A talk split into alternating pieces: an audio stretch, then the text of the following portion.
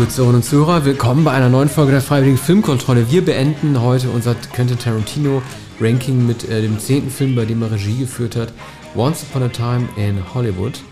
Ähm, also dieser Film ist einer, bei dem es ihm endlich gelungen ist, beide Stars zu kriegen.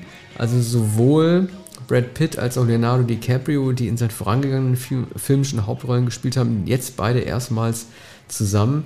Lustigerweise ist dies äh, die erste Hauptrolle, die äh, DiCaprio für Tarantino spielt, äh, als er den Kevin Candy gemacht hat in ähm, Django Unchained.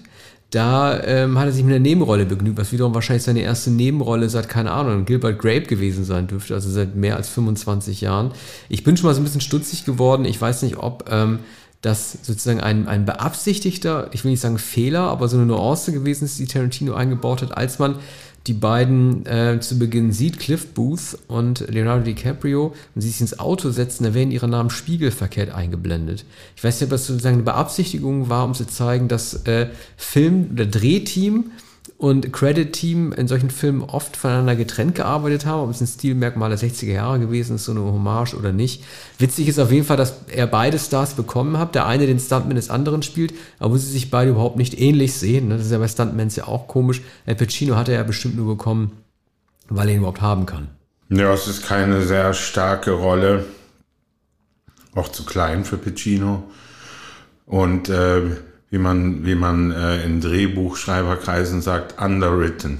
Mhm. Und das bei Tarantino, wie kann das sein? Ne? Ja. Also das, natürlich ist es eine Art von Paraderolle, aber doch viel weniger als etwa in The Irishman, wo er natürlich den, den Film auch geprägt hat, als einer von drei Schauspielern. Er sagt ja, äh, er führt ja dieses Krisengespräch mit ähm, Rick Dalton, also Leo, äh, als es um seine Zukunft als Schauspieler geht. Und dann fragt ihn also Rick, wer wird nächste Woche auf dich einprügeln? Und da geht es um diesen Gespräch ja darum, ob er ewig der Schurke bleiben will, offen er ständig ähm, ähm, besetzt wird, oder ob er nicht den Sprung schaffen kann äh, zu einem ähm, Protagonisten statt Antagonisten.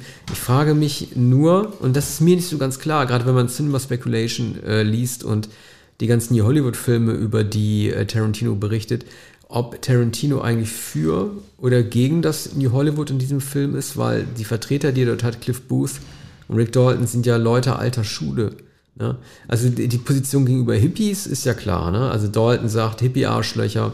Brad Pitt sagt am Ende, das waren nur ein paar blöde Hippie-Arschlöcher, die wir platt gemacht haben. Diese Position ist eigentlich ziemlich deutlich, aber die Einstellung, die sich zum Kino hin zeigt, die Tarantino selber hat, die ist hier nicht ganz klar, oder? Naja, DiCaprio ist ja ein Star des alten Kinos. An, an der Schnittstelle zum, äh, zum New Hollywood.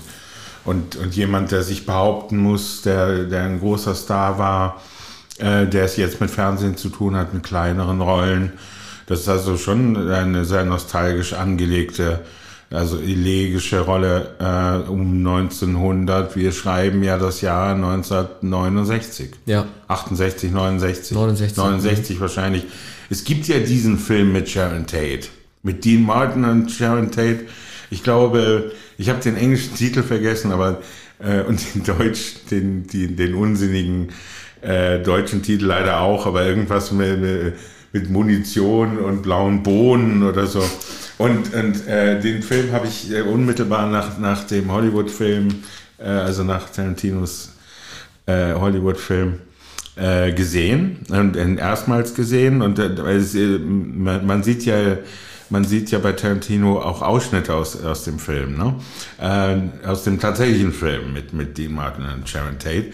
Und äh, in diesem Film ist sie tatsächlich, spielt zwar eine der größeren Rollen und man sieht ja hier auch sehr schön, in Tarantinos Film, äh, wie sie sich selbst betrachtet im Kino, wie sie ähm, äh, begeistert auf die riesige Leinwand schaut und da erscheint.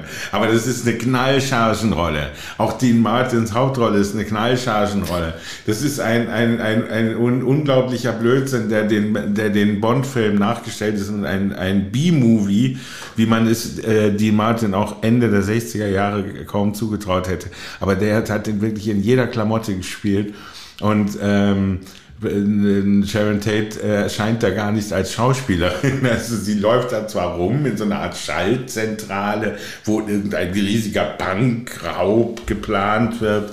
Äh, und, und das, das hat die Anmutung eines, eines ganz, ganz ähm, billigen äh, James Bond-Plagiats. Warum hat denn Tarantino, dem er sowieso mehrfach vorgeworfen wurde, da haben wir ja schon bei The Hateful Eight drüber gesprochen, dass er äh, Sharon Tate äh, als nicht sehr intelligent darstellt. Sie ist ja vor allem das Liebchen, das äh, auf alles Lust hat, aber nicht wirklich erkennt, äh, wie sie auch benutzt wird oder wie selber gesagt wird, ähm, äh, sich über einen Film freut, in dem sie ganz offensichtlich nicht die erste Geige spielt. Ähm, wie siehst du das eigentlich? Also sie sitzt ja im Kino und freut sich da, legt, legt die Füße hoch und ist ansonsten halt irgendwie ein Sonnenschein. Ähm, warum hat Tarantino sich wohl entschieden, sie so darzustellen? Und äh, aus diesem Film einen reinen Männerfilm zu machen. Hm. Naja, natürlich dreht Tarantino überhaupt äh, nahezu reine Männerfilme, abgesehen von Jackie Brown natürlich. Ähm, ich finde, finde diese Figur nicht so unangenehm. Sie sagt nicht viel, aber wenn es dann am Ende drauf ankommt, ist sie ja doch nicht vollkommen ungeschickt. Und mm, ich finde, sie ist wie Surfer Girl in, in Jackie Brown eigentlich eine äh, tragische Frauenfigur. Also eine, eine, eine Frau, die sich langweilt, wie Surfer Girl. Eine Frau, die äh, sicher in Abhängigkeit zu Männern ist oder, oder anders gesagt, die auch ganz gern in Abhängigkeit von Männern ist und äh, die sich ein mehr oder weniger gelangweiltes, aber doch recht süßes Leben macht. Ähm, außerdem ist sie ja nun Schauspielerin, die aber noch kein, äh, der noch nicht viel gelungen ist. Aber ähm, das, es wäre ja möglicherweise noch etwas gelungen. Was wäre 1970 gewesen? Was wäre 1971 gewesen? Hätte sie, wäre sie mit Steve McQueen aufgetreten, möglicherweise in einem Film? Wäre denkbar gewesen. Ja. Ähm, Diese, das ist ja ein Film im Konjunktiv. Der, der, dieser ganze Film, ähm, du wirst sicher nachher äh, von, von der Veränderung der Geschichte äh, oder dem A-historischen des Films sprechen. Aber ähm, der ist ja sozusagen ähm, eine, mh, mm, eine Variation des tatsächlich Geschehenen. Man, man sieht ja auch Steve McQueen, ne? der steht da irgendwo da am, am Pool rum. Und ähm, ich, ich finde das nicht gelungen, aber den Impetus, die Geschichte umzuschreiben oder, oder zu zeigen, wie schön es war und wie schön es hätte, hätte bleiben können, äh, das ist mir bei, bei Tarantino verständlich. Also das veränderte Ende, äh, man kann dem zujubeln und sich freuen, dass daraus ein Märchen wird oder eine alternative Realität. Aber der Überraschungseffekt ist natürlich, äh, das, da erzähle ich ja nichts Neues, mit den Glorious Bastards natürlich verpufft. Ne? Also die er sich zum ersten Mal kopiert. Ähm, und äh, das hat mir überhaupt nicht gefallen. Ich weiß gar nicht, warum er das macht. Da können wir mal die einzelnen Stationen mal durchgehen des Films. Also Tarantino ähm, ist ja sehr detailfreudig. Diese Detailfreude allerdings, die finde ich, geht schon ein bisschen in die Ziellosigkeit. Äh, es wird sehr detailliert gezeigt, wie Brad Pitt äh, Hundefutter aufbereit, äh, aufbereitet. Es wird oh, sehr, ganz schön. Ja, es wird auch sehr, es wird auch sehr detailliert gezeigt, wie er Dacharbeiten äh, vornimmt, mm. wenngleich im Cielo Drive dieses Windgeräusch mich immer so ein bisschen äh, beschäftigt hat. Es wird auch sehr detailfreudig gezeigt, wie Leute Auto fahren, fast schon so ein bisschen äh, GTA-artig. Aber für mich führt das zu nichts. Äh, das ist für mich verschwendete Zeit und ich verstehe auch nicht, warum Tarantino, es ist glaube ich eine Trotzreaktion, auch sagt, dies sei sein gelungenster Film. Die Sache, äh, die ich auch nicht ganz nachvollziehen kann, ist, die Freundschaft zwischen Cliff Booth und Rick Dalton. Natürlich, die beiden sind arme Säue in diesem Filmgeschäft, Cliff Booth noch ein bisschen mehr, aber eigentlich passt das nicht so richtig, weil äh, Dalton relativ wohlhabend noch leben kann in dieser Villa mit Pool, während Brad Pitt doch, wie es gezeigt wird, eigentlich im Grunde genommen sehr widerlich lebt in seinem Wohnwagen. Alles ist verschmutzt und er wirft die Zigarette ins Essen, das Hundefutter geht neben dem Bottich. Äh, wo du gerade gesprochen hast über die Steve McQueen Party bei Polanski. Äh, nee, in der, in der Playboy Mansion ist das ja, ne? Mhm. Der Playboy Mansion. Mhm. Also, ähm, diese Szene, die hätte eigentlich sehr, sehr gut sein können, weil Tarantino Party-Szenen gut inszenieren kann. Aber die Art und Weise, wie die da so groovy tanzen, mhm. das ist für mich wie Austin Powers. Der, ich finde auch mhm. Damian Lewis als McQueen äh, irritierend unähnlich Wobei ich wiederum diesen Dialog, in dem er erklärt, warum Tarantino zunächst auf Jay Sebring steht und dann auf Polanski, wiederum doch sehr aufschlussreich finde. Ne? Er nennt ihn auch den polnischen Pimmel. Ich frage mich ja die ganze Zeit nur, wollte Steve McQueen eigentlich was von äh, Sharon Tate? Also gab es eine Anziehungskraft? Tja, wer weiß schon, äh, wahrscheinlich. Nicht zu vergessen, der Hund hieß ja Dr. Sepperstein, ne? Das ist ja die, die ähm, sagen eine Hommage. Ich weiß gar nicht, ob der Hund ja. von Polanski wirklich hieß, aber ein Rosemary's Baby natürlich, ne? Da gab es auch ja. einen Dr. Sepperstein. Äh, ja, aber das sind, das sind natürlich so ähm, solche Anspielungen und dann so Inside-Jokes, die, ähm, ähm, die bei, bei, beim Teil des Publikums natürlich verloren sind oder die, die nicht so richtig zünden. Ne? Da sind so keine Brüller, bei denen man sagt, toll, hier der ganze Steve McQueen ist erfasst und das ist doch die, die Anekdote mit, mit Polanski und wer steht denn da am Pool? Ist das nicht John Wayne? Told me get you all the loving you can. Ähm, Nebenrollen Oscar, Brad Pitt also es hätte sehr viele Oscars für verschiedene Filme geben können. Aber warum Brad Pitt den gerade bekommen wird für diese Rolle, nicht sehr herausfordernd ist, ich glaube, da steckt irgendwie Academy-Politik dahinter oder eine Einflussnahme oder so. Für mich war das kein, war das kein geeigneter Nebenrollen-Oscar. Ich glaube, solche Rollen, ähm, wie man sagen würde, schüttelte er aus dem Ärmel. Das war für mich keine Herausforderung, zumal die Figur des Cliff auch keine Entwicklungsdynamik aufzeigt. Ne, er ist von vorne bis hinten derjenige, der immer gewinnt. Ne? Als er sagt, Rotschopf, ich glaube, ich komme jetzt trotzdem rein. Ich finde mhm. diese Szene gut mit der Harpune. Ne? Ähm, er ist ja ein Kriegsheld. Das wird im Roman, in der Novelization Once Upon a Time in Hollywood äh, sehr ausführlich erklärt. Hier nicht. Er ist ein Kriegsheld. Und die Art und Weise, wie er die Harpune auf seine nervende Frau hält, da kann man sich schon denken, was, was danach passiert, ob Unfall oder nicht. Das ist natürlich im Roman äh, sehr, sehr drastischer erzählt. Dort wird auch aufgeklärt, dass äh, Cliff Booth tatsächlich mit Absicht seine Frau mit der Harpune erschossen hat. Und zwar mit einem so starken Schuss, dass ihr Körper in zwei Teile zerfällt. Er das sofort bereut und versucht, die Körperteile aneinander zu halten, damit sie noch lebt. Ne? Also so magisches Denken. Ähm, wobei, also man sagt ja, Boxer, ne? Also Cliff Booth, der ist ja sowas wie ein Boxer.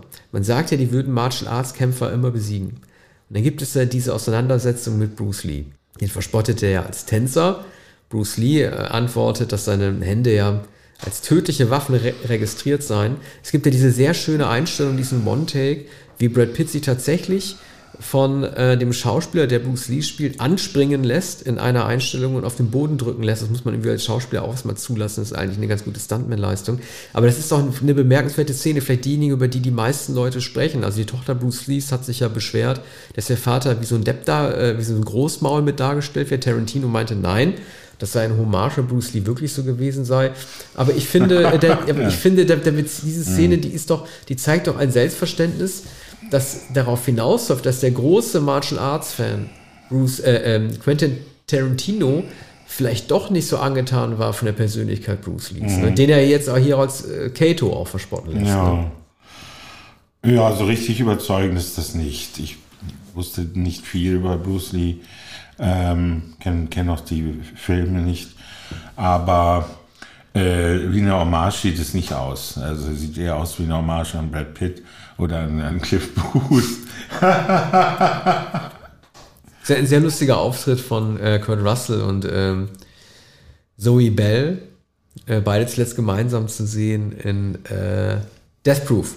Was jetzt zur Fantheorie auch hindeuten könnte, dass Stuntman Mike selber vielleicht dieser Stuntman gewesen ist, den man da sieht, der versucht, seinen ehemaligen Schützling Brad Pitt noch in, äh, in Schutz zu nehmen, was ihm aber nicht gelingt gegenüber der hysterisch auftretenden Zoe Bell. Ich komme jetzt auf den Namen des Schauspielers nicht, aber man sieht denjenigen, der Charles Manson verkörpert, der in mehreren Outtakes des Films, die leider nicht veröffentlicht sind, wohl eine größere Rolle erhält, äh, Charles Manson. Das ist auch derselbe, der im selben Jahr oder ein Jahr später auch den Charles Manson in Mindhunter gespielt hat. Darüber haben wir auch gesprochen. Eine lustige Castingentscheidung gewesen. Ja, also es braucht nicht noch mehr ähm, Verkörperungen von Charles Manson in Filmen und Serien. Es gab auch die Serie Aquarius und, und da ist auch das ausführlich schon dargestellt. Terry Melcher, der Sohn von Doris Day, der vorher im Haus von Polanski gewohnt hatte, war dann ausgezogen, Polanski eingezogen. Es sollte also gar nicht äh, Pol Polanski oder seine ähm, äh, Freunde treffen, sondern eigentlich Terry Melcher, den Musikproduzenten, äh, der, wie Manson glaubte, ihm die Karriere verdorben hat, weil er keine Platte mit ihm produzieren wollte. Also der, diese Legenden, was mich bei dem Film äh, schon zu Beginn gestört hat, ähm, diese immer wieder erzählten Legenden von das Yellow Drive und, und 69 werden hier alle noch einmal erzählt und äh, es gibt, sicher wurde das noch nicht in einem großen Kinofilm gemacht, aber zum Beispiel in der Serie Aquarius und äh, immer, immer Andeutungen in anderen Filmen, äh, wo das so, so bedeutungsschwanger im Hintergrund ist. Ne? Na, natürlich war das eine Zeitenwende, das Jahr von, von Easy, äh, ähm, Easy Rider, ähm, ähm, Manson und Altamont. Ähm, aber es scheint mir etwas einfach zu sein, dass Tarantino äh, genau hier ansetzt, statt etwa etwas früher die Geschichte vom Old Hollywood zu erzählen oder wie, äh, wie äh, wie tatsächlich der Umbruch stattfand. In Cinema Speculation, wir haben kürzlich schon drüber gesprochen, erwähnte eine Szene bei, bei einer Oscarverleihung, wo George Cukor, der Regisseur des alten Hollywood, am Tisch saß und Dennis Hopper sagt, wir werden euch beerdigen, wir werden euch erledigen. Ne? Und ähm, äh, und das, das hätte ich mir, hätte ich mir eher äh, vorstellen können, äh, um, um zu zeigen, wie dieser Umbruch stattfand, statt diesen, äh, statt die Geschichte äh, dieses Stuntman, ähm, der befreundet ist mit, mit einem abgehalfterten Schauspieler. Wobei ich etwa die Szene mit dem, mit dem jungen Mädchen, das mit ähm, DiCaprio auftritt und äh, sehr, sehr anrührend äh, finde. Und, ähm, und DiCaprio auch sehr gut ist in, in dieser langen Einstellung. Ja, das ist sozusagen der Konflikt der Generation. Ne? Ja. Also er ist der Abgemeldete. Ich frage mich halt, äh, also Varon Cliff Booth ja wirklich sehr, sehr ähm, dünn bleibt in der Rolle. Ich meine, in der Novelization ist er, der, der, ist er ja der totale Denker. Der begeht ja Tarantino so eine Art, wie soll man sagen, so ein, so ein Konstruktionsfehler als autorialer Erzähler, dass er seine Meinung über Filme und Filmbücher einfach Cliff Booth ja. in die Gedanken legt. Das gibt überhaupt ja. keinen Sinn. Also der ist natürlich DiCaprio ein bisschen tiefer. Ich frage mich halt, äh, ob Tarantino eigentlich, man weiß ja, dass er Italo-Western mag, aber ob er auch diese Perspektive, dass der italienische Film, in den sich Rick Dalton dann rettet als Schauspieler in Europa, ob er diese ähm, Perspektive auch in dem Film vert vertritt, dass das italienische Kino sowas wie ein Rettungsanker gewesen ist für die abgehalfterten US-Schauspieler. Mhm. Ob das überhaupt gut ist, in Italien gespielt zu haben, das kommt mir hier irgendwie nicht, nicht so richtig ja. raus. Es kommt natürlich die Liebe zum Western generell. Im Grunde genommen durch diese Einstellung mit dem Mädchen und den Western-Dreharbeiten hat Tarantino den dritten Western in Folge mhm. gedreht. Ne? Nach Django, den er zwar als äh, Southerner bezeichnet statt Western, aber er hat Django gedreht. Hateful Eight und jetzt hier mit äh, Hollywood eigentlich auch ein Western. Ja, naja, also Clint Eastwood ist natürlich das einzige richtige Beispiel, dass jemand ähm, noch in jungen Jahren nach Europa gegangen ist, in italienischen Filmen gespielt hat und ja auch nicht in irgendwelchen, sondern genau in diesen äh, Leone-Film und dass er dann reüssierte und, und triumphal nach Amerika zurückkehrte. Andere, die in solchen Filmen, äh, in diesen Filmen gespielt haben, äh, wie Klaus Kinski, waren ja kein Hollywood-Schauspieler. Vielleicht noch Charles Coburn Ende der 60er Jahre, aber sonst gab es, gab es nicht viele, die diesen Weg gegangen sind. Was ist denn mit Lee Van Cleef? War das ja, war auch ein Amerikaner, auch. Ne? Aber der war natürlich vorher, der ist in High Noon, also 1952 schon, spielt eine, die größere Schurkenrolle. Also der war schon als Schurke gebucht, als er dann ähm, Anfang, Mitte der 60er ähm, mit, mit Leone drehte. Ne? Und Eli Wallach ist natürlich auch. Ja. Charles Bronson? Ja. Ja, Bronson. Oder wurde er erst entdeckt durch Leone? Später ne? in, den, in den 80er Jahren, glaube ich, einige Filme in, in Europa gedreht. Aber die großen äh, Bronson-Filme sind amerikanische Filme. Ne? Allerdings sahen diese Filme so aus und liefen in so schundigen Kinos, das waren so B-Movies, dass man die, dass man die ohne weiteres für äh, äh, für, für Italo-Trash hätte halten können. Mhm. Kommen wir mal auf die Rensen, ähm, ja. äh, auf die Mensen, die, die Rensen-Mensch, also auf die ähm, Span Ranch zu sprechen. Du hast es vorhin ja erwähnt, ich hatte das nicht präsent, dass, äh, du hast gesagt, der Sohn von Doris Day wurde ermordet von der Manson Family. Ja, Terry Melcher. Terry nein, Melcher- nein, also Terry Melcher wohnte vorher in dem so. Haus und, und äh, Manson hat es eigentlich auf Melcher abgesehen. Ja, weil äh, mich hat äh, auf dieser Spahn Ranch äh, unternimmt ja die Manson Family so touristische, die bieten ja so touristische Reitkurse an. Und äh, diese Frau, die sich da auf das Pferd setzt und von der Manson Family durch die Berge dort äh, begleiten lässt, die sah aus wie Doris Day. Und da frage ich mich, ob danach mal gezeigt werden sollte, wie Menschen des Jahres 1968, 69 trotzdem noch aussehen konnten, die nicht in diesen Kontext der Ja. Schauspieler passen. Es, war, es gab auch Amerikaner, die tatsächlich so konservativ aussahen wie noch Menschen Ja, in den 50ern. Und dieses Doris Day-artige der Frau, das fand ich beeindruckend. Das ist eigentlich nur ein Detail, aber da habe ich gemerkt, das ist eine Welt, die auch noch, es gibt noch mehr in Amerika als diese Welt, die, die sich zwischen Spahn Ranch und den Hollywood-Drehkulissen halt abspielt. Doris Day sah noch so aus, also sie sah 1968 ungefähr so aus, wie sie 1960, 61, 62 ausgesehen hat. Und es gab äh, auch noch diese Komödie, nicht mehr sehr lange. Allerdings kam dann die Doris Day Show. Da hatte sie natürlich auch noch immer ge- genau diese Haare. Ähm, und es gab zum Beispiel noch immer die Filme mit Jack Lemmon, mit Walter Matthau. Und da, da sieht man sieht man eine ganz andere Art, nämlich diese, sozusagen den, den, den Amerikaner, den Freizeitamerikaner, den Wohlstandsamerikaner, der mittlerweile geschieden ist oder dessen Frau ihn verlassen hat und, und, und der möglicherweise erwachsene Kinder hat. Und ähm, diese Art von Film gab es noch einige Jahre. Und und Jack Lemmon ist der typische Schauspieler, der äh, immer neurotischer wurde darüber und ähm, Anfang der 70er Jahre dann äh, durchdrehte und sich, der Schauspieler Jack Lemmon, konnte sich sogar noch retten in die 80er, 90er Jahre. Das ist eine ganz interessante Figur, weil der äh, von, von 50er Jahren angefangen bis in, in, ähm, in die späten 90er Jahre eine Karriere hatte. Die ähm, für mich beste Szene, und damit stehe ich ja nicht allein, ist dieser Besuch der Spahn Ranch und die Spannung, die dort entsteht. Mit diesen wie, ich will nicht sagen wie Zombies, sondern eher wie Geier lauernden ähm, Manson-Family-Mitgliedern. Dann ähm, die Entscheidung Brad Pitts äh, in dieses Haus da reinzugehen, wo ähm, der Dakota Fanning, oder das ist Elle Fanning, kriegt immer durcheinander, sagt sie ihm, nee, das geht nicht, der muss jetzt schlafen, ne? George muss jetzt schlafen, du kannst hier nicht rein. Ne? Und der dann sagt, und dann Pitt sagt, ja, ich glaube, ich komme jetzt doch gleich rein, Rotschopf. Ne? Und äh, diese Spannung, die aufgebaut wird, als er diesen Gang lang geht und man nicht weiß, welche Art Mensch einen da erwartet hinten drin, das ist wirklich besser als The Last of Us, diese Zombie-Serie. Und dann trifft er da drin dann ja Bruce Dern. Äh, Bruce Dern übrigens hatte ich in der letzten Tarantino-Folge gesagt, vielleicht der einzige Schauspieler, der in drei aufeinanderfolgenden Tarantino-Filmen zu sehen war. Das ist eine wirklich gute Nebenrolle, die er da spielt. Ähm, Cliff Booth versucht sich ja in Erinnerung zu bringen, sagt hier, pass mal auf, du, wir haben, wir haben schon mal zusammengearbeitet, du kennst mich, ne? Er ist inzwischen ja blind und er kennt ihn deswegen nicht. Und dann ist die sehr, sehr lustige Szene, als Dern ihn nicht versteht akustisch und statt Cliff Booth nachfragt John Wilkes Booth. Also sozusagen den Mörder Lincolns. Das ist sehr, sehr lustig. Also, äh, dass, dass er den nämlich kennt und auf den kommt, das hätte ich nicht gedacht. Ich habe mir noch was äh, noch kurz äh, notiert zu der Szene, weil äh, ursprünglich ist ja ähm, für die Rolle vorge äh, vorgesehen gewesen Burt Reynolds. Also Tar Tarantino war begeistert von Burt Reynolds Nebenrolle in P.T. Andersons Boogie Nights und wollte unbedingt auch mal jetzt mit ihm drehen. Hat ihm das dann auch geschickt, das Drehbuch, aber er ist ja gestorben, bevor die Dreharbeiten beginnen konnten 2019. Und er hat sehr, sehr viele Gespräche mit Burt Reynolds über dieses Hollywood der spät 60er Jahre geführt.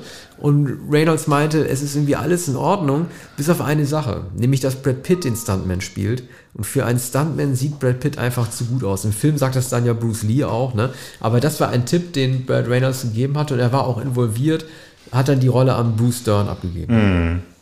Ja, es ist ein Jammer. Ähm, Tarantino hat zu lange gewartet. Ne? Hätte Reynolds vorher besetzen müssen in einem der früheren Filme. Das wäre so schön gewesen, denn er schreibt so liebevoll in Cinema Speculation über Burt Reynolds Ja. und nicht über Bruce Dern. Aber ähm, ja, der spielt eben in keinem der Filme, die Tarantino für das Buch aus, ausgesucht hat. Sonst hätte er sich wahrscheinlich zu Bruce Dern auch geäußert, der natürlich einer der ähm, einer seiner äh, Säulenheiligen ist und auch einer der wichtigsten Schauspieler der 70er Jahre. Brad Pitt äh, geht ja dann Richtung Auto zurück, nachdem er ähm, Spahn verlässt. Ähm, bringt dann auch den sehr lustigen Spruch, bevor er zuschlägt. Zum Glück habe ich einen Ersatzreifen dabei. Dann geht es zurück in die Stadt und hier gibt es ein sehr, sehr schönes Bild, dass das Aufwachsen Tarantinos in den spät 60ern, da war er dann 6, 7, nochmal aufgreift äh, und seine Liebe zum Kino und Kinoseelen. Es gehen dann überall die Billboardlichter an in den verschiedenen Kinos der Stadt und die haben alle ihr eigenes Lichtgeräusch. Ne? Also die Glühlampen klingen bei jedem Kino anders. Da hat Tarantino anscheinend großen Wert drauf gelegt. Das Cinerama wird auch eingeblendet. Ich bin mir nicht sicher, ob das Cinerama dasjenige Kino ist, das er dann gekauft hat. Er hat ja alles gekauft, was er dann selber aufgemöbelt, also sozusagen aufgebessert hat und technisch nochmal ausgerüstet hat. Ich weiß nicht, ob es, das Cinerama war. Äh, aber dann geht es langsam über in diese entscheidende Nacht, die er verändert hat, nämlich die Manson Family, die beschließt, äh, ein Blutopfer zu bringen was ich hier schon mal sehr, sehr irritierend fand und dramaturgisch auch nicht funktioniert ist, es wird so ein Uhrzeittimer mit exakten Uhrzeiten eingeblendet, um wie viel Uhr was und was passiert. Also wann Brad Pitt mit dem Hund spazieren geht, wann er die LSD-Zigarette anzündet. Das wird so pseudodokumentarisch wie bei Aktenzeichen XY gebracht. Tatsächlich aber spielen auch diese Uhrzeiten überhaupt keine Rolle, wenn äh, der Outcome der ganzen Geschichte sowieso ein Märchen ist. Ja. Das hätte er sich komplett schenken können. Ja. Ja, das ist ein, ein filmisches Stilmittel oder ein reiner Manierismus. Ne? Also man, man, man denkt, na, vielleicht ergibt sich noch etwas daraus, aber es ergibt sich einfach nichts daraus. Das ist eben etwas, das im Kino der 60er und vor allem auch der 70er Jahre häufig verwendet wurde, wie Splitscreen oder so. Also der Film ist schon sehr la polar. Also wenn, je länger du darüber sprichst, desto mehr kommt es mir vor, dass du den Film eben doch magst und äh, immer noch mehr über ihn sprechen möchtest. Ja, es macht total Spaß, über den Film zu sprechen, weil es möglicherweise auf lange Zeit der letzte von ihm ist. Ich, diesen Druck, den er sich selber auferlegt, zu sagen, er will nur noch einen einzigen Film drehen, der führt, glaube ich, dazu, dass die Pause jetzt auch so lang wäre. Das ist jetzt vier Jahre her. Muss ja jetzt lang sein. Ja, nee, die, letzte, die längste Pause war zwischen ähm, Jackie und Bill, ne? sechs Jahre. Äh, jetzt redet er gerade darüber, dass er überlegt, vielleicht eine Fernsehserie zu machen, einen sechs- oder sieben Teiler. Also ich glaube, er hat sich da unnötig selber Druck verschafft, indem er gesagt hat, nach dem letzten, letzten Film ist äh, der Exitus. Und ähm, das wird ja, äh, also ich habe, als der Film geendet hat mit dieser sentimentalen Note, als, als äh, Leo dann eingeladen wird auf die Party, von Sharon Tate. Das ist natürlich ein schönes Märchen. Ne? Dann hast du auch irgendwie diese Panoramakamera, die nach oben fährt, wie, wie in so einer schönen kalifornischen Vorstadtsiedlung. Aber der Gewaltexzess vorher, ich weiß nicht, wofür das irgendwie ein Katalysator sein soll oder für welche Gefühle da umgewandelt werden sollen. Wir haben ja darüber gesprochen, ob äh, Tarantino die Gewalt verherrlicht, ja, nein. Aber so wie die Leute dort zu, äh, zugerichtet werden, dieser Kreischattacke auch dieser Frau, die in den Swimmingpool verbrannt wird, das war für mich auch schon eine gewisse Art von Klimbim. Ja. Also es war einfach zu viel. Ja, also ähm, auch etwas so, als, als bräuchte es unbedingt einen Tarantino-Film, so, solch, solch einen Gewaltexzess. Ne? Und hier redet verhältnismäßig spät, erst im Film und eigentlich unmotiviert. Ja, also das, das sind, sind lauter so lose Enden, äh, die mir den Film gar nicht sympathisch machen. Mhm. Deshalb sage ich drei Sterne und ähm, die Anordnung, wenn wir jetzt über ähm, äh, ja, über die das Gesamtliste durch. der äh, Tarantino-Filme sprechen, wir eine Anordnung im unteren Bereich. Ja, also ich gebe dem Film zweieinhalb und äh, zum Abschluss machen wir, wir haben uns drei Kategorien überlegt, die wir jetzt äh, nacheinander vortragen aber natürlich alle Filme, in denen er als Regisseur oder Drehbuchautor beteiligt gewesen ist, im Ranking absteigend von 13 auf 1. Dann unser liebster Song aus allen Filmen. Also einen einzigen Song nennen wir, den wir am besten finden. Und unsere liebsten Charaktere. Fangen wir mal ruhig mal an mit den Charakteren. Hat jeder von uns fünf ausgesucht. Bei mir steht auf Platz 5 Calvin Candy, gespielt von Leonardo DiCaprio aus Django Unchained. Das ist mein fünf Liebster. Ich weiß, du magst ihn nicht. Du magst den Film ja auch nicht. Ich bin auch kein Fan des Films. Aber ich war von Leo sehr positiv überrascht wirklich eine seiner besten Rollen, abgesehen von The Departed. Er spielt das Scheusal, das ähm, sich nicht entscheiden kann, ob es äh, hetero oder homosexuell sein soll und deshalb halt Menschen quält. Äh, sehr, sehr überzeugend, wie ich finde. Ähm, er, naja, wie soll man das sagen? Er spielt irgendwie jemanden, der sehr viel jünger ist, als er da ist er war da auch noch nicht so alt. Er dürfte da, warte mal, er ist 74 geboren, er war da Mitte 30. Er spielt eigentlich ein Kind, ne? Und das macht er als dieser alte, sehr alte Mann sehr gut. Deswegen ist er bei mir auf Platz 5. David Carradine als Bill in Kill Bill. Warum? Warum? Äh, eine, ein großer Schauspieler der 70er Jahre, der nie so groß wurde, kommt aus äh, einer Schauspiel, Schauspielerdynastie. Ähm, Vater Carradine war schon bei John Ford, ich glaube schon in den 30er, 40er Jahren.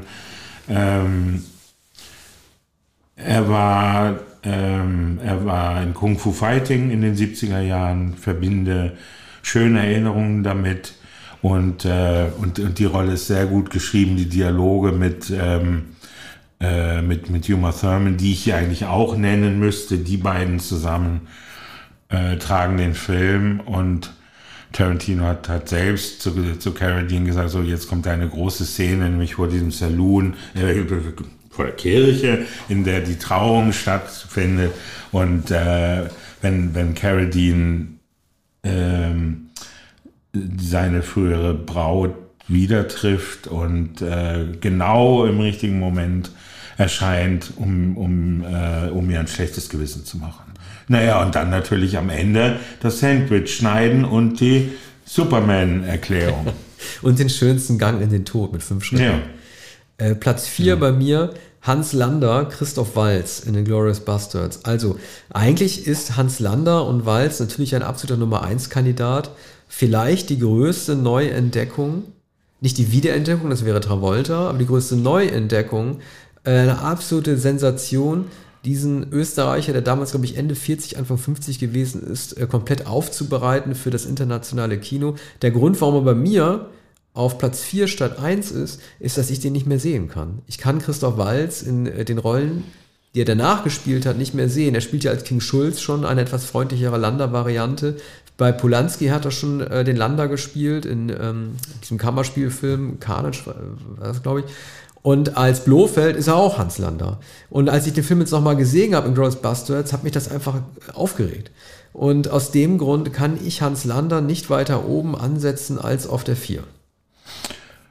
Samuel Jackson als Audrey Roby in Jackie Brown, denke ich, denke, das ist die, die beste Rolle, die Samuel Jackson hat, auch besser sogar als die Rolle in, in Pulp Fiction. Und äh, Jacksons größte Leistung überhaupt, er ist unglaublich geschmeidig, er ist, äh, er ist ein Semantiker, er ist ähm, ähm, sehr, sehr über, überzeugend, äh, wie, wie, wie er spricht. Und er ist nicht so dumm, wie das ähm, für das Surfergirl von ihm behauptet. okay, äh, Platz 3 ist bei uns beiden gleich. Vincent Vega, John Travolta in Pulp Fiction. Also ich wüsste nicht, ne, keiner von uns kennt alle Filme dieser Welt, aber ich wüsste nicht, ob es jemals ein Comeback war, das so überraschend und sich gleichzeitig so selbstverständlich angefühlt hat.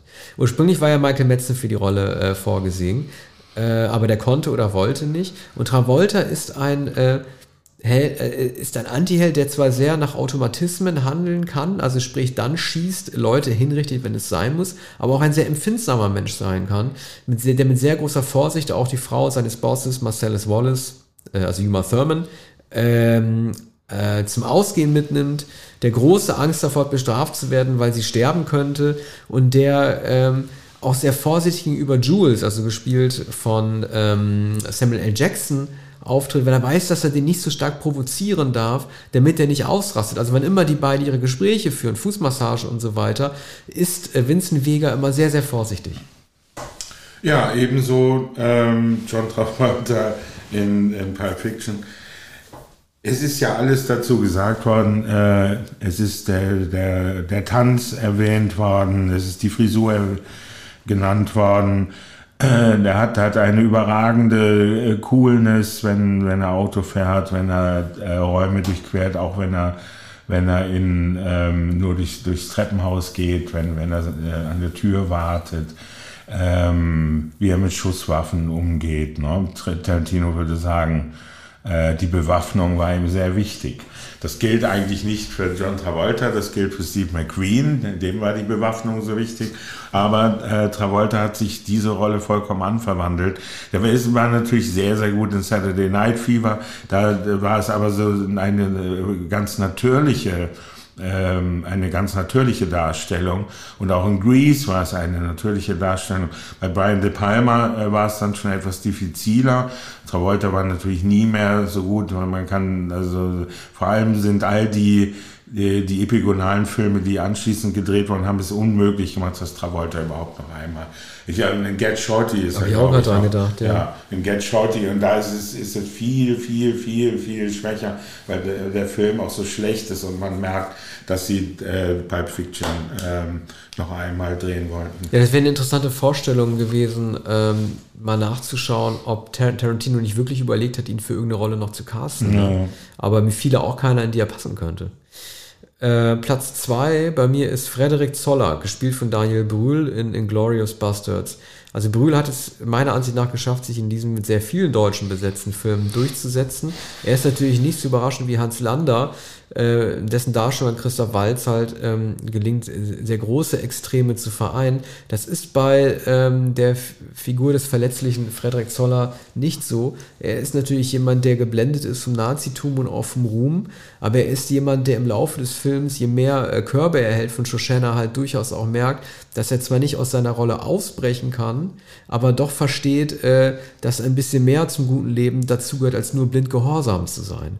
Und aus dieser enttäuschten Liebe, ähm, die er am Ende hat, er, äh, er, sieht ja diesen, er sieht ja zunächst diesen Film, ne, diesen, diesen Propagandafilm und erkennt, dass er es irgendwie doch nicht mehr ertragen kann zu sehen, wie er lauter Leute tötet. Deswegen geht er, geht er nochmal zu Shoshana hin, um ihr das auf seine unbedarfte Art oder unbeholfene Art halt zu erklären.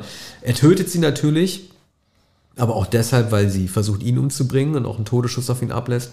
Und äh, mir hat diese diffizile Darstellung der Verzweiflung und äh, nicht zu wissen, wo man seinen Platz im Leben hat, äh, das, hat mich schon mitgenommen. Also das, deshalb finde ich, ist er bei mir auf der 2 und der beste Darsteller in den Glorious Bastards.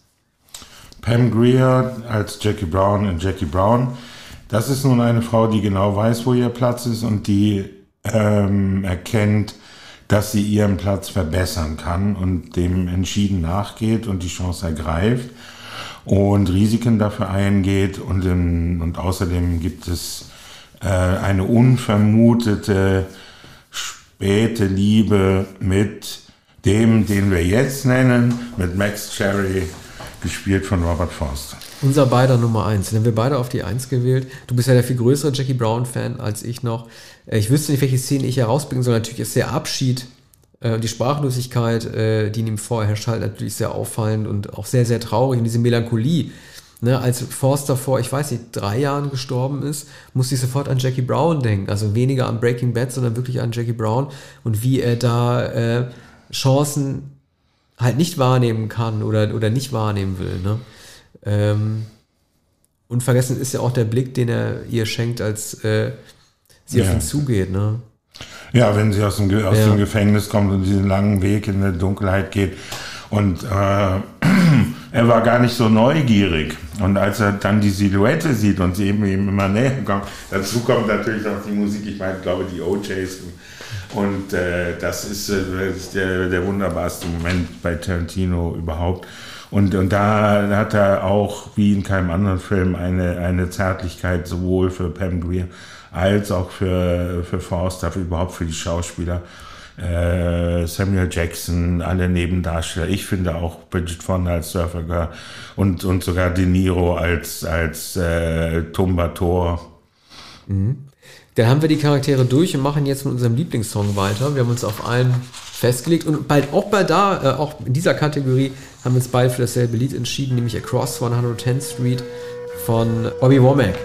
Ja. Und äh, wie ich in der Folge auch schon gesagt habe, für mich rangiert dieses Intro ganz, ganz oben mit den anderen großen ähm, Title-Vorspänen, wie halt äh, John Williams Star Wars oder Gershwin in Woody Allens äh, Manhattan die Art und Weise, wie das Lied beginnt und Pam Greer von rechts nach links auf diesem Laufband, dieser, diesem Rollband ins Bild kommt, das finde ich unerreicht. Ich habe das im Kino gesehen und dachte, das gibt es ja gar nicht. Das ist noch besser als Pulp Fiction. ja. ja. Ich dachte das auch und habe den Film dann noch sechsmal gesehen Und äh, kürzlich habe ich ihn noch zweimal gesehen. Und man kann natürlich auch zurückspulen und die, das Laufband und, und Ben Greer auf dem äh, Ben Greers Gang durch den Flughafen ähm, separat schauen, denn dann ist kommt ja auch ein Einschnitt in dem Film. Ist eigentlich Across 110th Street, also bei Songs wie Miss Lou oder Don't Let Me Be Misunderstood, da weiß man ja, dass die mehr oder weniger wieder ausgegraben wurden, weil die nicht mehr im Gedächtnis waren. Aber ist denn, war denn Across 110th Street, war das eigentlich ein Hit seiner Zeit in den frühen 70ern? Nee, das war, glaube ich, kein großer Hit sondern es ist von einem Album, also es war schon erhältlich, aber es war nicht, besonders aufgefallen, meine ich. Mhm. Und ich glaube, ähnlich wie bei den anderen Songs in dem Film, glaube nicht, dass, äh, dass, dass das äh, ein Hit war oder dass man gesagt hat, ja, das war 1972. Gut, dann machen wir jetzt das finale Ranking aller 13 Beiträge, in denen Tarantino als Regisseur oder Drehbuchautor beteiligt gewesen ist. Auf meinem letzten Platz ist, also auf Platz 13, Natural Born Killers. Ja, vom Dusk Till Dawn, den ich am aller, allerwenigsten mag. Ich, ich würde gerne nochmal hören, weil er bei mir so weit oben steht, äh, einfach weil ich Lust habe, das zu hören, mhm. warum du ihn so blöd findest. Ja, wir hatten darüber gesprochen. Ich mag, ähm, ich mag weder den gewaltvollen, äh, schmierigen ersten Teil, noch mag ich dann die spätere äh, mexikanische äh, Bodega-Geschichte mit den du sagst ja nicht Zombies. Nee, das sind Vampire. Sogar Vampire, Tito und Tarantula sind hier die äh, Vampire. Und, und ähm, den, den Fuß von Selma Hayek und, und, all, und all das ist mir, weil ich diese Genrefilme äh, nicht mag und, und äh, die, diese B-Movie-Anmutung ist mir alles fremd. Dann schließe ich auch noch das Gemetzel und ähm, ich habe hab mich keine Sekunde amüsiert. Das ist eine, eine, eine auch eine Prägung, dass ich ähm, diese Genrefilme und, und ähm, die, diesen, äh, diesen Pulp nicht mag. Ja. Außer Pulp Fiction. Platz 12 bei mir, also vorletzter Platz ist True Romance. Natural Born Killers, ein, ein Film, der äh, misslungen ist Tarantino hat sich auch selbst über die ähm, Realisation beklagt. Ich finde True Romance, ne? Ich weiß gar nicht, ob der viel besser geworden wäre, wenn Tarantino statt Tony Scott den gedreht hätte. Äh, weil die Story einfach auch nicht so gut ist. Ich denke, dass, dass Tarantino schon gewusst hat, warum man sich auf Reservoir Dogs und Pulp Fiction konzentriert. Hm. Äh, Platz 11 bei mir, äh, der erste Film, bei dem Tarantino, also der erste Film dieses Rankings, äh, bei dem Tarantino auch selber Re Regie geführt hat, der sterbenslangweilige The Hateful Eight. Ähm, True Romance von Tony Scott, hast du ja nun schon gesagt. Tony Scott, ähm, für den das eigentlich kein Film war, der, der das Drehbuch äh, verändert hat, ähm, auch keine sehr überzeugende Geschichte und ein, ein ein kommerzieller, glatter Film, wie ähm, Tony Scott sie zwar immer inszeniert hat, aber später dann viel besser. Platz 10 ist bei mir Once Upon a Time in Hollywood. Zu dem habe ich ja gerade auch schon alles gesagt. Äh, Hateful Eight. Ähm, was ist dazu zu sagen? Ja, es ist ein unglaublich langatmiger äh, manierierter Film, bei dem ich schwer gelitten habe. Am liebsten wäre ich in der 15-minütigen Pause gegangen und nicht mehr wiedergekommen. Bin ich übrigens ähm, auch einmal im Kino. Sehr gut. Platz 9, Django Unchained. Äh, ebenso bei mir. Django, Django ah, ja. Unchained. Ohne D, ne? Stummes D. Platz 8, Reservoir Dogs. Also, ähm, ja, das, Platz 8, das klingt total hart. Das ist auch, ein, das ist auch ein, ein sehr guter Film, aber es ist meiner Ansicht nach nur der achtbeste, an dem Tarantino beteiligt gewesen ist. Es ist ein herausragendes Debüt, hat für mich aber noch nicht unbedingt diese Magie, die ich mit späteren Filmen wie Pulp Fiction oder gerade Kill Bill noch verbinde. Äh, diese Magie, die zeigt, dass Genregrenzen überschritten werden. Das ist, das, das ist ein Genrefilm, ein singulärer Genrefilm von Killern, die Anzüge tragen und über Madonna philosophieren. Inglourious Bastards auf Platz 8. äh, ein Kriegsfilm, der mir ähm, gar nicht so recht einleuchtet, abgesehen von, von der langen Exposition mit, mit Hans Lander äh, und einigen wenigen Szenen mit, mit Silvester Groth ist mir der Film vollkommen fremd äh, geblieben, vor allem mit, mit diesem Skypierungsmotiv und äh, äh, die Bastards, das ist mir alles unappetitlich. Äh, Platz 7, da muss ich mich eigentlich wegducken, sonst kriege ich Ärger von dir. Da nenne ich Jackie Brown. Ja, nur Platz 7, auch das ist ein sehr guter Film. Für mich aber nur sein siebbester. Ähm, dieser Film beschreibt auch ein bisschen das Ende des realistischen Kinos von, von Tarantino. Alles, was danach kam, wie Kill Bill oder äh, Django und Bastards, ist ja auch Fantasy-Kino. Ähm, es gibt nichts, was ich an Jackie Brown auszusetzen habe. Äh, ich finde einige Casting-Entscheidungen zweifelhaft. Ich hätte Michael Keaton nicht besetzt. Ich finde, wie gesagt, Robert De Niro ist ein Show-Off, den sich einfach ähm, Tarantino geleistet hat, weil er ihn haben konnte. Ähm, ich finde, der Film hat leichte Längen, als es, als es um die Kaufhausszenen geht und die, Vertau um die, die Vertauschungen der Taschen. Kann aber, kann aber ansonsten nichts Schlechtes gegen diesen Film sagen. Once Upon a Time in Hollywood, ähm, nun fast schon im, im Mittelfeld Darüber haben wir gerade gesprochen. Mhm. Platz 6 bei mir, sehr weit oben also, ist äh, derjenige Film, bei dem Tarantino nicht Regie geführt hat, nämlich From Dust Till Dawn. Ich kann deine Argumente alle anerkennen, man muss sich auf diese Genre halt einlassen können. Gore, ähm, Splatter, wenn man das möchte, wenn man es nicht will, muss man das nicht. Ich finde die Dialoge extrem gut. Ich habe es ja schon mal an anderer Stelle gesagt, die sind für mich wie auf Ecstasy geschrieben.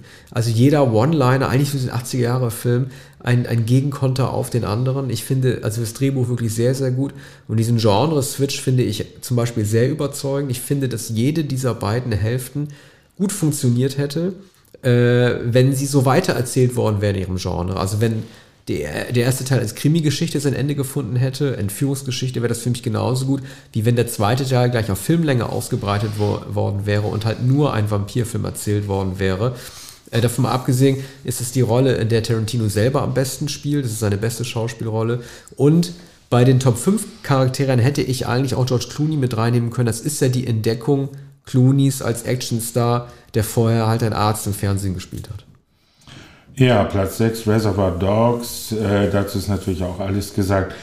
Ähm, verschiedene ähm, Zeitebenen, Rückblenden, dann aber äh, eigentlich ein Schauplatz, ein zentraler Schauplatz, in dem alles stattfindet und ähm, in, insofern Kammerspiel, damals sensationell, ähm, heute nicht mehr ganz so überwältigend, mir auch etwas zu blutig.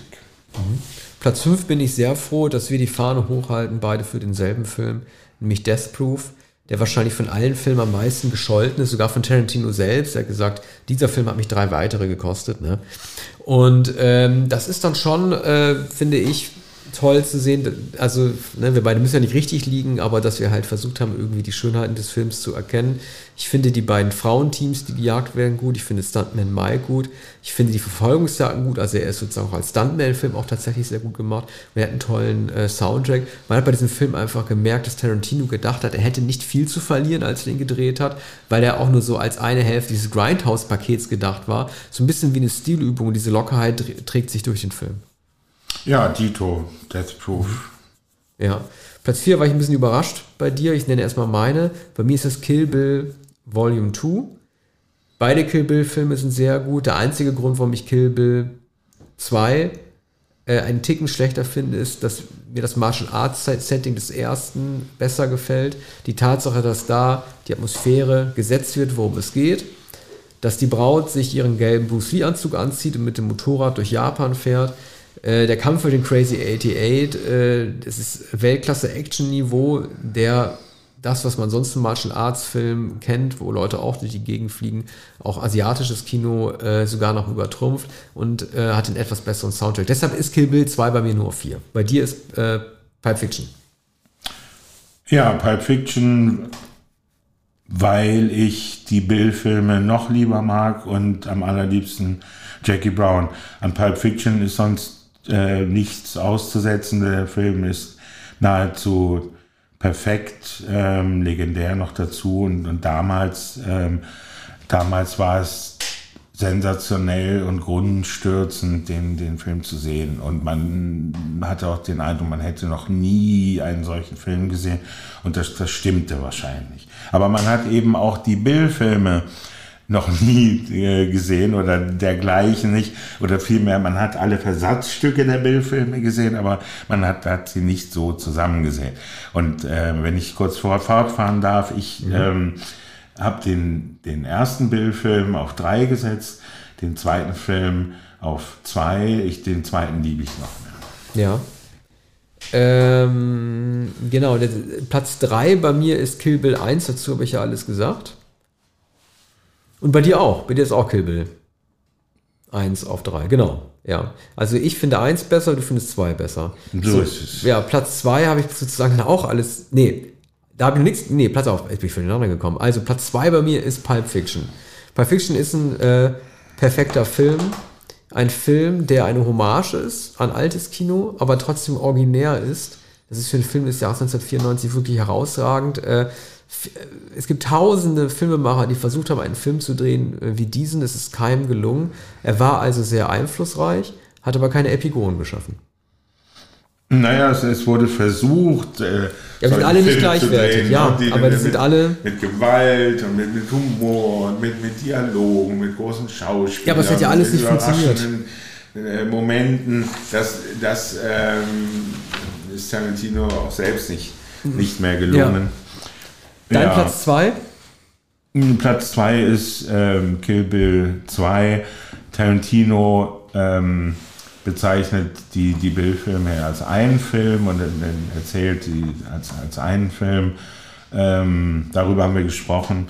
Ähm, ich würde das unterstützen, habe die beiden Filme aber trotzdem auseinandergenommen. Natürlich sind sie in zeitigem Abstand entstanden und auch äh, gedreht worden und auch ein, und ja auch äh, unterschiedlich. Dann kommen wir jetzt zu unserem Platz 1. Wer mitgehört hat, weiß sowieso, welche Filme noch übrig bleiben. Platz 1 für mich sind Glorious Bastards. Das hat sich erst ergeben, nachdem ich den Film für die Episode nochmal neu geguckt habe. Vorher war er auf 2 und Pulp Fiction auf 1. Natürlich ist Pulp Fiction der bessere Film, aber Glorious Bastards ist mein Lieblingsfilm. Ich finde die deutschen Schauspieler alle sehr gut. Jeder, der dort mitmacht von diesen deutschen Schauspielern, ist in seiner besten Rolle zu sehen. So viel Mühe haben sie sich gegeben für, für Tarantino. Ich finde es immer noch sensationell, dass er den Film drei- bis viersprachig inszeniert hat beschlossen hat, äh, alle gemeinsam aufzutreten. Äh, die Umschreibung der Geschichte mit der Ermordung Hitlers war auch originell. Damit hat wirklich keiner gerechnet. Und ähm, ich finde ihn auch gut, weil er sehr wenig Setpieces hat. Es gibt, glaube ich, nur vier oder fünf verschiedene Settings. Ne? Es gibt irgendwie die, die, Hütte am Anfang, die beste Exposition, finde ich auch von äh, Tarantino in einem Film. Es gibt den Shootout am Ende im Kino. Ähm, es gibt die Konfrontation in dieser Bar. Das hat schon fast so Theaterumbaumäßige Kulissen. Und das alles in diesen Film zu packen und trotzdem sehr kurzweilig zu sein, das ist, finde ich, schon eine Meisterleistung. Ja, auf Platz 1 Jackie Brown. Einer meiner allerliebsten Filme überhaupt unter den zehn Filmen, die ich aussuchen würde ähm, als beste Filme oder vielmehr meine liebsten Filme. Wir haben lange darüber gesprochen und eben ja auch schon bei Cross 110th Street und bei den Schauspielern Forster, Pam Grier, Samuel Jackson, De Niro. Ähm, die besten Dialoge, äh, die, die Tarantino geschrieben hat und dann äh, diese ganz, äh, ich habe hab noch Michael Keaton sogar vergessen und die, die raffinierte Struktur, die natürlich in dem Roman von Elmer Leonard angelegt ist, aber die hier doch auch unverwechselbar Tarantino-esk ist. Vielleicht sollte Tarantino äh, nochmal einen Roman verfilmen, ne? Das ist das schon auffällig. Es ist die einzige Romanverfilmung und ähm, die bei uns beiden auch so, bei dir natürlich auf Platz 1 auch rangiert, trotz auch eigener Dialoge. Vielleicht wäre das auch eine Lösung für ihn aus diesem Dilemma, unbedingt den perfekten zehnten Film drehen zu müssen, auch rauszukommen, indem er halt das Drehbuch halt adaptiert. Das wäre eine Möglichkeit, denn das, was er selbst schreibt, das ist nicht mehr auf dem früheren Niveau. Mhm. Und ähm, nun, äh, vielleicht dreht, dreht, dreht er eine Fernsehserie, wir wissen nicht, was wir davon erwarten können, aber sehr wahrscheinlich wird, wird er alle Motive variieren, äh, die, er, die er bisher schon gebracht hat. Ne? Ich glaube auch nicht, dass er ein Regisseur für das Spätwerk ist.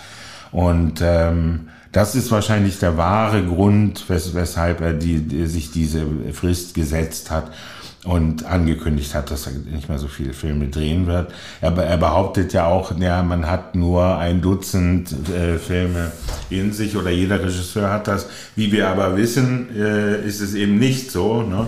wie Martin Scorsese äh, zeigt und, und, und äh, viele andere, die noch bis ins hohe Alter drehen. Dann, natürlich haben die meisten großen Regisseure, die im Alter noch gedreht haben, nicht die, die, besten Filme und manchmal auch keine guten Filme am Ende ihrer Karriere gemacht. Billy Wilder zum Beispiel. Ähm, aber Tarantino hätte ja noch viel Zeit. Der ist, glaube ich, 60 Jahre alt oder 61. Mhm. Er wird 60. Verliegt ja auch daran, dass er wird die Hälfte. 60. Ja. Mhm. Verliegt ja auch daran, dass er die Hälfte äh, der Zeit seines Jahres gar nicht mehr in Hollywood lebt. Ne? Lebt ja mit Familie in Tel Aviv. Seine Frau ist ja Israelin. Und äh, vielleicht gehen ihm da einfach auch die Impulse aus, ne? wenn er nicht in Hollywood ist. Kann auch sein. Tja, einen Film wird, wird er noch drehen, den aller, allergrößten mhm. Tarantino-Hammer. Gut, dann sind wir äh, am Ende angelangt unseres Tarantino-Rankings. Meldet euch gern, schreibt uns, wie euer Ranking äh, aussieht. Äh, Kritik und Lob. Ähm, wir hoffen, es hat euch gefallen. Uns hat das sehr großen Spaß gemacht und wir hören uns ja bald wieder. Ja, bis demnächst. Dankeschön. Bye.